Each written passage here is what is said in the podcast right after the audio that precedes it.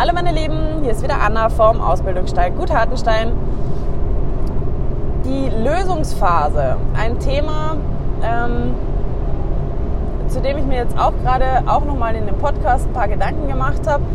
Inspiriert wurde ich tatsächlich dadurch, ähm, dass ich einen anderen Podcast gehört habe von zwei Reiterinnen, nämlich von der Julika Tabatshofer und von der Silvia Wimmer.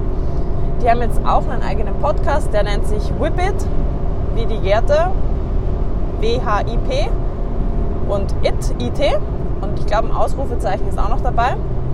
Und die haben ganz frisch angefangen und haben jetzt ihren zweiten Podcast letzte Woche zum Thema Lösungsphase gemacht. Fand ich richtig gut. Sind da auch sehr vielseitig auf das Thema eingegangen. Ich habe dazu mir noch mal ein paar eigene Gedanken gemacht, was für mich so die Lösungsphase ausmacht. Fand ich nämlich total interessant, weil ich mir da irgendwie gar nicht so groß erstmal Gedanken darüber gemacht habe. Und als ich mir dann so Gedanken gemacht habe darüber, was ich mit dem Pferd mache, da bin ich gerade zu einem Lehrgang gefahren. Und dann, ähm, als ich auf diesem Lehrgang war, ist mir dann bewusst geworden, dass ich mir sehr viele Gedanken darüber gemacht habe, was ich mit dem Pferd in der Lösungsphase mache. Ähm, aber mir ist klar geworden, okay, stopp mal. Die Lösungsphase, diese Phase der Vorbereitung, des Aufwärmens, des Aufeinander Einstimmens, des gegenseitig Abtasten, habe ich eigentlich nur aus der Sicht beleuchtet, was ich mit dem Pferd tue. Ich sag mal so, wir als Profis sind natürlich ähm, grundsätzlich ein bisschen leichter, fällt uns das vielleicht ein bisschen leichter, uns da schnell auf dem Pferd einzustellen, einzulassen, auch vom, vom Kopf her bei dem Pferd zu sein, weil wir das halt tagtäglich x-mal machen. Aber mir ist dann eben im Unterricht bewusst geworden, wie viel ich die Leute selber ähm, erstmal in der Lösungsphase auch bearbeiten muss, weil gut 80, 90 Prozent der Reiter sind halt einfach keine Profireiter, sondern sind halt Freizeitreiter, die ein, manchmal vielleicht auch zwei oder mehr Pferde, aber nicht diese Masse an Pferden ähm, arbeiten, die jetzt der Profi bearbeitet. Und für diese Leute ähm, ist es viel schwieriger, sich schnell auf das Pferd zu konzentrieren, ohne zu verspannen, Dinge außen vor zu lassen. Ich meine, das ist ja auch völlig logisch. Das geht mir auch nicht anders, wenn ich zum Beispiel von einem Lehrgang zurückkomme und ich habe viel erlebt und ich bin vielleicht viel Auto gefahren, das war aufregend und ich bin noch so in diesem, ich komme da mal so in einen Unterrichtsadrenalin. Fluss rein. Also ich, ich werde da immer so ziemlich hyper, hyper. Und ähm, ich muss mich dann zu Hause tatsächlich immer wieder so ein bisschen runterfahren, bevor ich dann wieder ähm, an, die, an die, so richtig in der Arbeit versinken kann mit dem Pferd. Und ähm,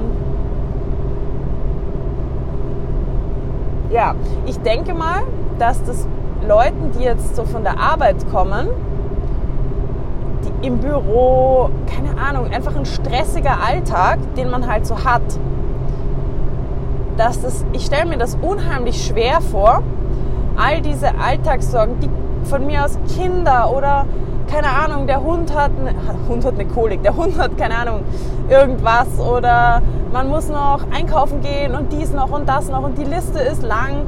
Ähm, der, die Kollegen wollen noch irgendwas, man, der Chef ruft gleich an oder der Partner drängt schon, weil man so wenig Zeit hat oder was weiß ich was. Oder auch einfach in normalen Stellen, das finde ich auch ganz schwierig teilweise.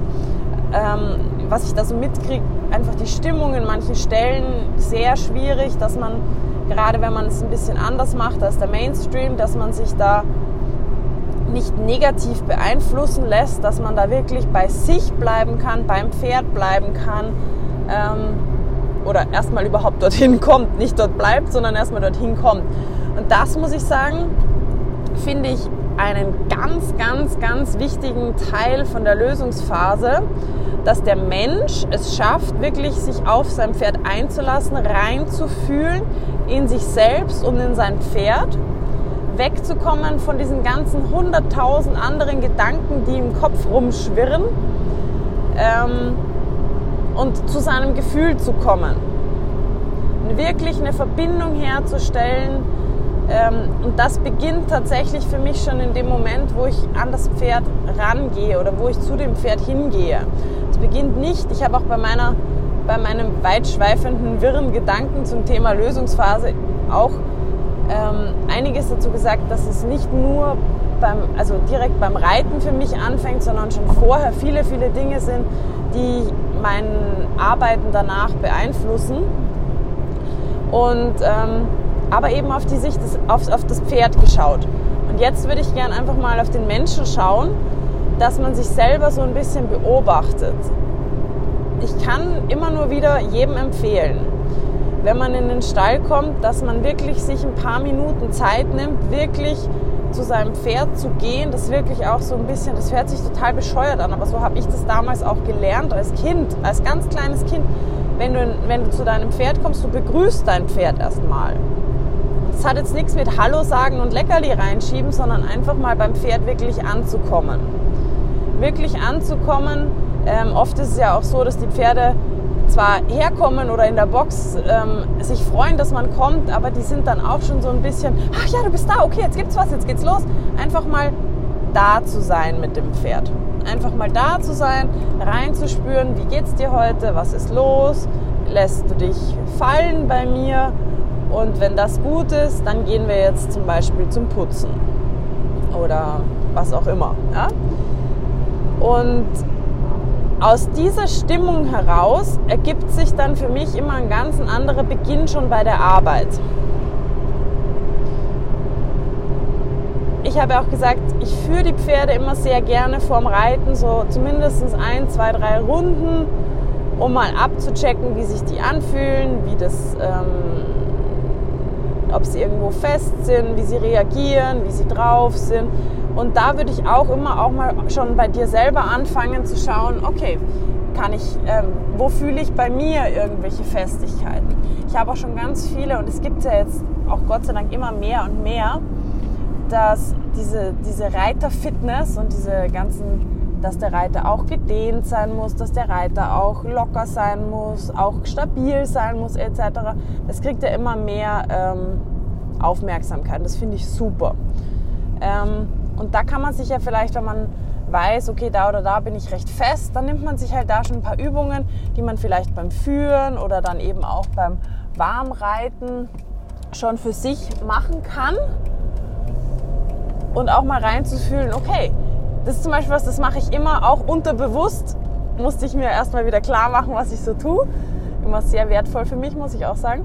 Ähm, wenn ich mich draufsetze auf das Pferd, dass ich manchmal einfach nur fühle, okay, gehen beide meine Hüften gleich weit vor. Okay, wenn sie das nicht tun, kommt es von mir oder kommt es vom Pferd? Lässt sich das lösen, wenn ich mich darauf konzentriere? Kann ich das über eine kleine Veränderung vielleicht im Bewegungsablauf bei mir oder beim Pferd und oder beim Pferd verbessern? Und ähm, so teste ich dann auch ab, was kommt von mir, was kommt vom Pferd. Ich denke, ich kenne meinen meinen Körper und meine Probleme, die ich so am Pferd habe, relativ gut und weiß auch relativ gut damit umzugehen.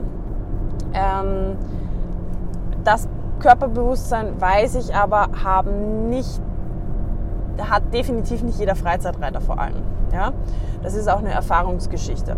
Von dem her kann ich das nur immer empfehlen, da am Anfang wirklich mal zu schauen, okay, spüre ich beide Sitzknochen, liegen beide Waden gleich an, federn gleich beide Sprunggelenke gleich, gehen beide Hüften gleich weit nach vorne. Ähm, kann ich beide meine Schultern gleich bewegen? Habe ich das Gefühl, ich kann mich in beide Richtungen gleich drehen? Sind beide Handgelenke gleich locker? Ähm, liegen beide Ellbogen ungefähr gleich weit vom Körper entfernt, etc. etc.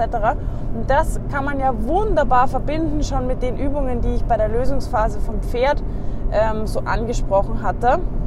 Oder auch mit den, mit den Übungen, die die Silvi und die Julika in ihrem Podcast angesprochen hatten. Ähm, ja, aber das war mir nochmal ganz wichtig, da nochmal darauf hinzuweisen, dass wir nicht immer die Lösungsphase nur auf das Pferd münzen, sondern dass wir auch mal bei uns anfangen, weil es sind halt immer zwei. Es sind immer zwei Lebewesen, zwei Körper, zwei Geister, die da zusammenkommen, die einen guten oder einen schlechten Tag haben können. Und ähm, ich glaube, dass das sehr, sehr vielen Leuten wirklich ein bisschen auch das Bewusstsein fehlt, weil wir so eine schnelle Zeit haben. Und ähm, ich versuche auch immer die Leute so ein bisschen runterzuholen damit, wenn sie beim Pferd sind. So ein bisschen wieder zu sich zu bringen, über das Pferd zu sich zu bringen. Ja, das war jetzt ein, ein ganz kurzer Podcast. Ich werde jetzt auch wieder gleich meinen Unterricht starten. Ich hoffe, diese, diese, dieser kurze Ausflug, dieser kurze Gedankenausflug meinerseits ähm, hat euch Spaß gemacht.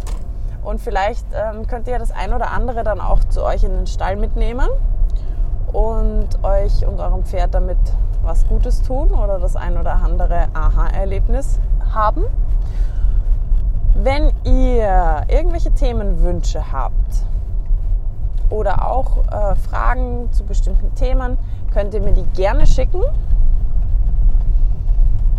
Entweder ihr schickt sie mir per, per, auf Instagram, da sind wir unter gut-hartenstein zu finden, oder direkt an die E-Mail-Adresse info at gut-hartenstein.de. Und ich würde mich auch sehr freuen, wenn ihr Zeit habt und mal bei der Silvi und bei der Julika den Podcast Whip It anhören möchtet. Ich finde, die zwei machen das richtig gut. Und mir macht es immer total Spaß, das anzuhören. Ähm, das Einzige, was ihr dort nicht bekommen werdet, ähm, ist die Autofahrkulisse, die ihr bei mir genießen dürft. ähm, ja, die haben einfach einen deutlich besseren Ton als ich. Und ja, wenn euch, wenn euch daran etwas liegt, dann müsst ihr, dann müsst ihr ihn vielleicht mal schreiben. Es gibt vielleicht auch so eine App, wo man Autofahrgeräusche nachstellen kann. Also, ich wünsche euch was. Ich werde jetzt unterrichten gehen und freue mich. Bis zum nächsten Mal. Ciao, ciao.